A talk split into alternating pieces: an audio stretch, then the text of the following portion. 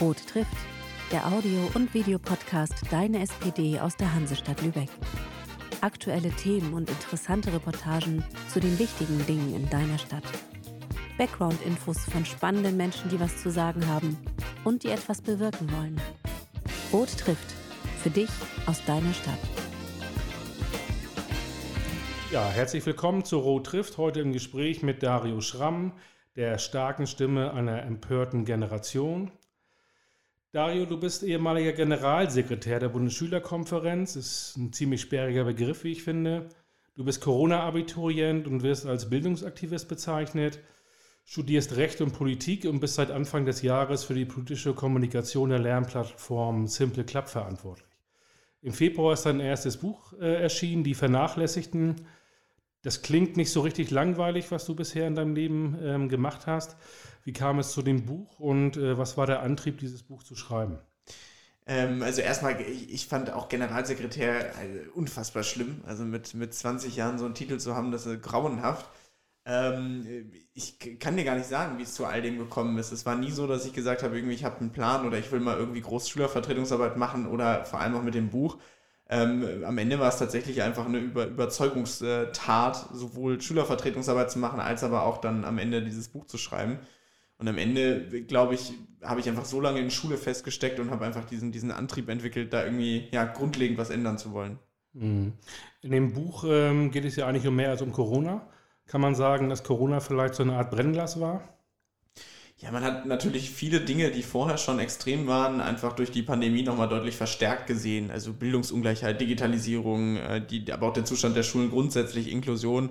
Also die Liste ist ewig lang von den Dingen, die durch die Pandemie natürlich verstärkt wurden, aber die schon vorher natürlich ähm, ja, existiert haben. Hm. Ein großer Part bei dir ist ja immer das Thema Chancengleichheit.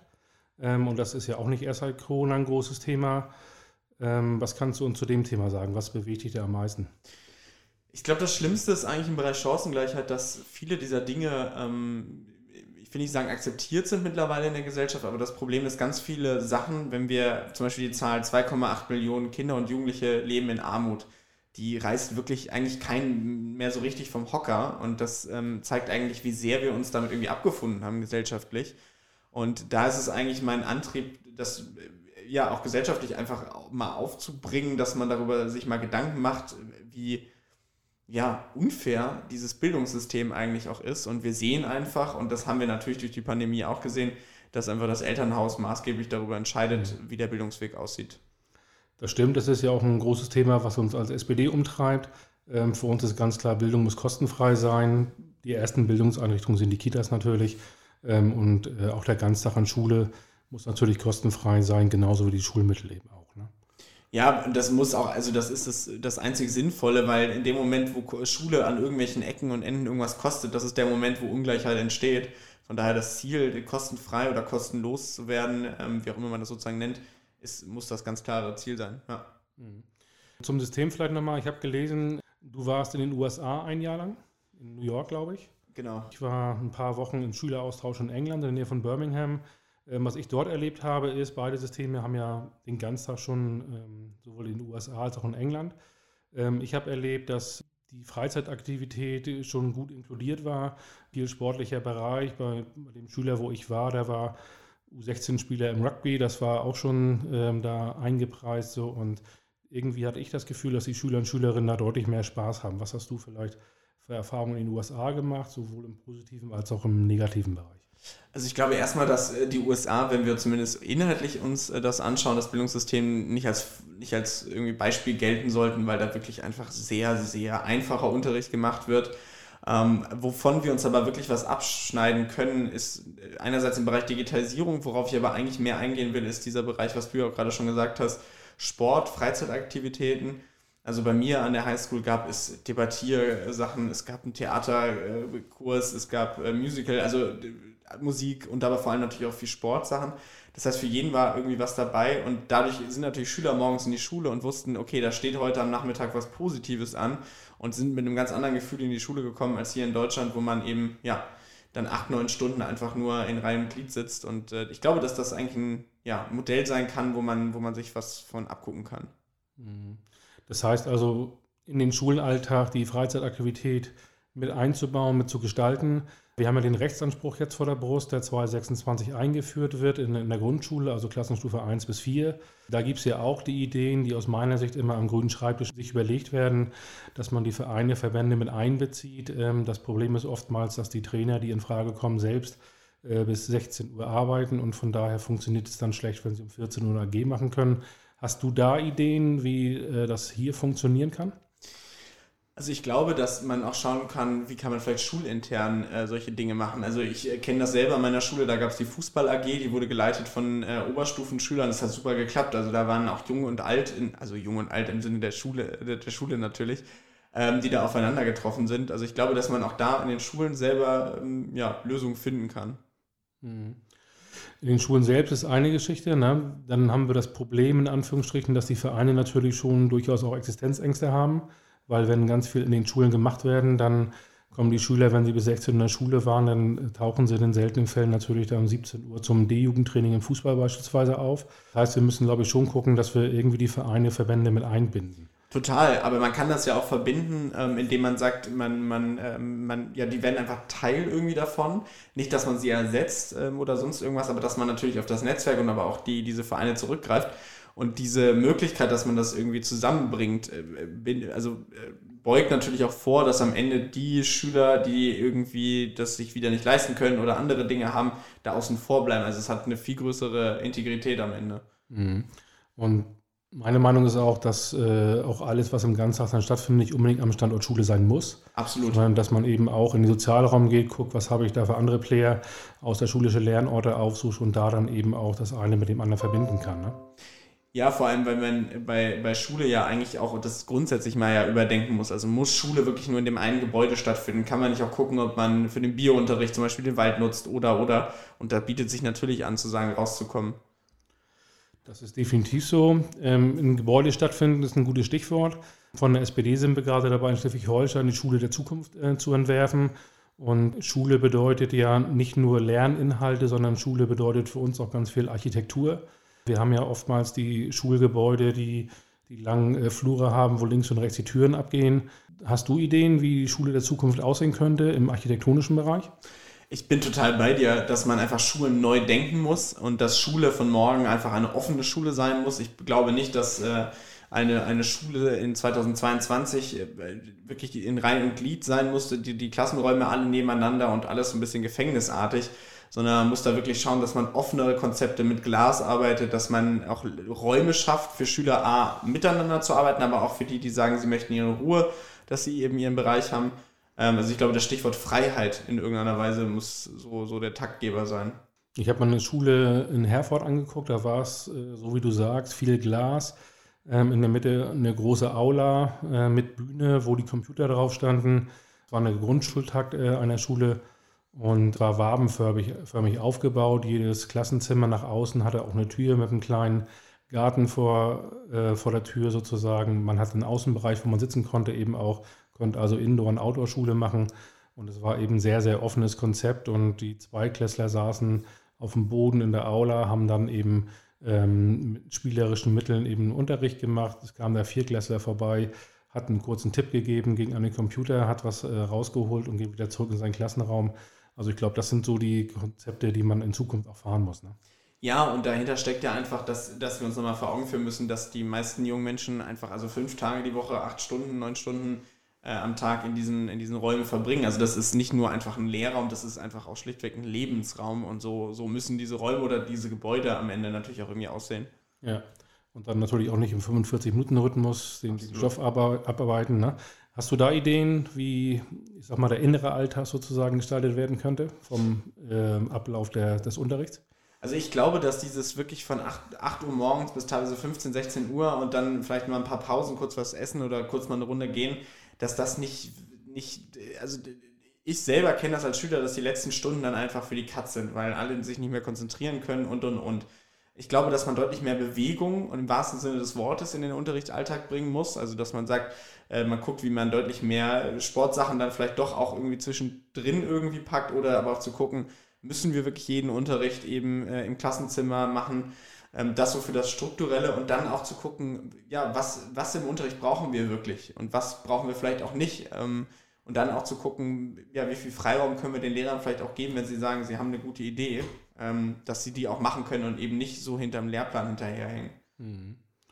Ähm, wenn wir auf Corona nochmal zurückblicken, ist das Thema Digitalisierung natürlich eins, was äh, Land auf Land ab äh, das große Thema war.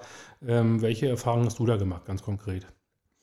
Also Digitalisierung ist natürlich ein, ein abendfüllendes Thema, aber das, äh, das größte Problem, wenn wir uns Digitalisierung anschauen, zumindest diese strukturelle und äh, die, die Frage dahinter, ist natürlich der Ablauf von Finanzierung, die Frage von wie, wie ähm, ja, läuft das Ganze vonstatten und ich will gar nicht zu viel Worte darüber verlieren, wie schlecht Digitalpakt etc. ist, weil ich glaube, das weiß jeder sondern eigentlich dessen, dass man äh, Digitalisierung einfach viel breiter auch verstehen muss. Also das ist nicht nur das Tablet in der Hand des Kindes, sondern da steckt auch dahinter, dass ein Lehrer weiß, äh, wie er damit umgehen muss. Und das ist was, was mir wichtig ist, dass man da ja deutlich mehr macht, ähm, eben das, das Gesamtkonzept anzugehen und eben nicht nur an der einen oder anderen Stellschraube.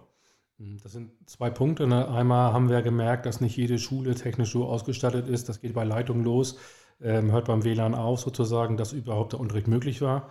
Äh, das andere ist aber auch, dass ähm, die Schüler und Schülerinnen eigentlich davon abhängig waren, welche Lehrkraft habe ich, welche Affinität der Lehrkraft ist da und ähm, dass da dann auch der Unterricht sozusagen gestaltet wurde. Ne? Ja, und das gilt natürlich nicht nur für Digitalisierung, sondern grundsätzlich und das galt in der Pandemie noch mehr, aber das ist auch in, in normalen äh, Unterrichtszeiten das Ding, dass natürlich sehr viel davon abhängt von dem Willen, von dem Können und aber auch am Ende von dem Wissen eines Lehrers, ähm, was natürlich schwierig ist, gerade im digitalen Bereich, äh, weil einfach eigentlich alles, was dort stattfindet, selbst beigebracht ist. Und äh, daher sieht man natürlich die ganz unterschiedlichen ja, Wissensstände von Lehrern. Mhm. Und also du hast, glaube ich, einen ganz guten Überblick über die 16 Bundesländer. Ist dir da was aufgefallen, wo es äh, besser oder schlechter lief? Oder kannst du sagen, es ist eigentlich eine Range? Es gibt in jedem Bundesland gab es Schulen, wo es äh, besser gelaufen ist. In Lübeck beispielsweise äh, haben wir uns ja sehr schnell auf den Weg gemacht und haben mit der Travecom ja wirklich einen Dienstleister gefunden, äh, der sich um alles gekümmert hat, der die Laptops bestellt hat. Also wir hatten in Lübeck die Laptops im, äh, Prinzip schon da, als das Land überlegt hat, wie das mit der Stellung äh, funktioniert. Aber hast du da gute Beispiele aus anderen Städten, aus Bundesländern? Das ist ja das, das Problem, dass es einfach sehr standortabhängig ist. Also es gab wirklich in jedem Bundesland Schulen, wo ich sagen würde, das ist absolute Leuchtturmschulen, also digital bis zum Umfall. Jeder Lehrer wusste, wie er damit umgeht, wie er aber auch die, die Schüler führt. Also immer noch sozusagen den Takt auch angibt, weil das ist ja so ein bisschen das Problem aktuell. An vielen Schulen haben die, die Schüler übernommen in diesem Thema, was auch schwierig ist, weil natürlich der Lehrer am Ende eigentlich derjenige ist, der, der beibringen soll und nicht umgekehrt. Ähm, deswegen ist das schwer zu sagen, aber was einfach immer wieder auffällt, ist, dass in den Bezirken oder in den Kommunen, wo ähm, ja, hohe Einkommen sind oder aber auch die Schulen, wo Eltern sind mit hohen Einkommen, dass dort der Digitalisierungsstand einfach deutlich höher ist als an anderen. Kommen wir mal zum Aufholen nach Corona, das ist ja auch so ein 2 Millionen oder 2 Milliarden Topf ähm, gewesen. Eine Milliarde direkt für die Schulen und eine Milliarde ja für die außerschulische Arbeit. Ich habe so einen kleinen Überblick äh, beruflich eben auch über die außerschulische Arbeit. Da kann ich durchaus sagen, dass das Geld auch ähm, zumindest für unseren äh, bundesweiten Dachverband da angekommen ist, für, an der Zielgruppe, wo es auch gedacht war. Viel Kritik gibt es ja an dieser eine Milliarde, die für die Schulen ausgegeben wurden. Da gibt es ja viele Verbände, die sagen, man hätte das äh, Geld auch anders anlegen können. Was hast du da für einen Eindruck? Das Problem ist natürlich, also einer, das Problem ist einfach, dass viele Schüler auch für den außerschulischen Bereich, zumindest hatte ich den Eindruck, viele auch einfach nicht wussten, was gibt es für Angebote. Also auch da hätte man gucken müssen, dass man vielleicht irgendwie das breiter schaufelt. Äh, das wird übrigens auch ein Thema noch weiterhin sein. Also viele, also ich hoffe zumindest, dass das weiterhin ein Thema sein wird, weil man auch weiterhin gucken muss, wie da man junge Menschen, ähm, ja, denen auch Ferien irgendwie wieder ermöglicht. Vor allem denen, die eben nicht die finanziellen Möglichkeiten haben zu sagen, wir fliegen jetzt mal in Urlaub. Ähm, Im Schulbereich war natürlich das Ding oder ist immer noch eigentlich das Problem, dass viele einfach Lücken haben, wo ich aber auch der Meinung bin, die sind gar nicht so schlimm, wie sie immer wieder dargestellt werden, aber sie sind einfach da.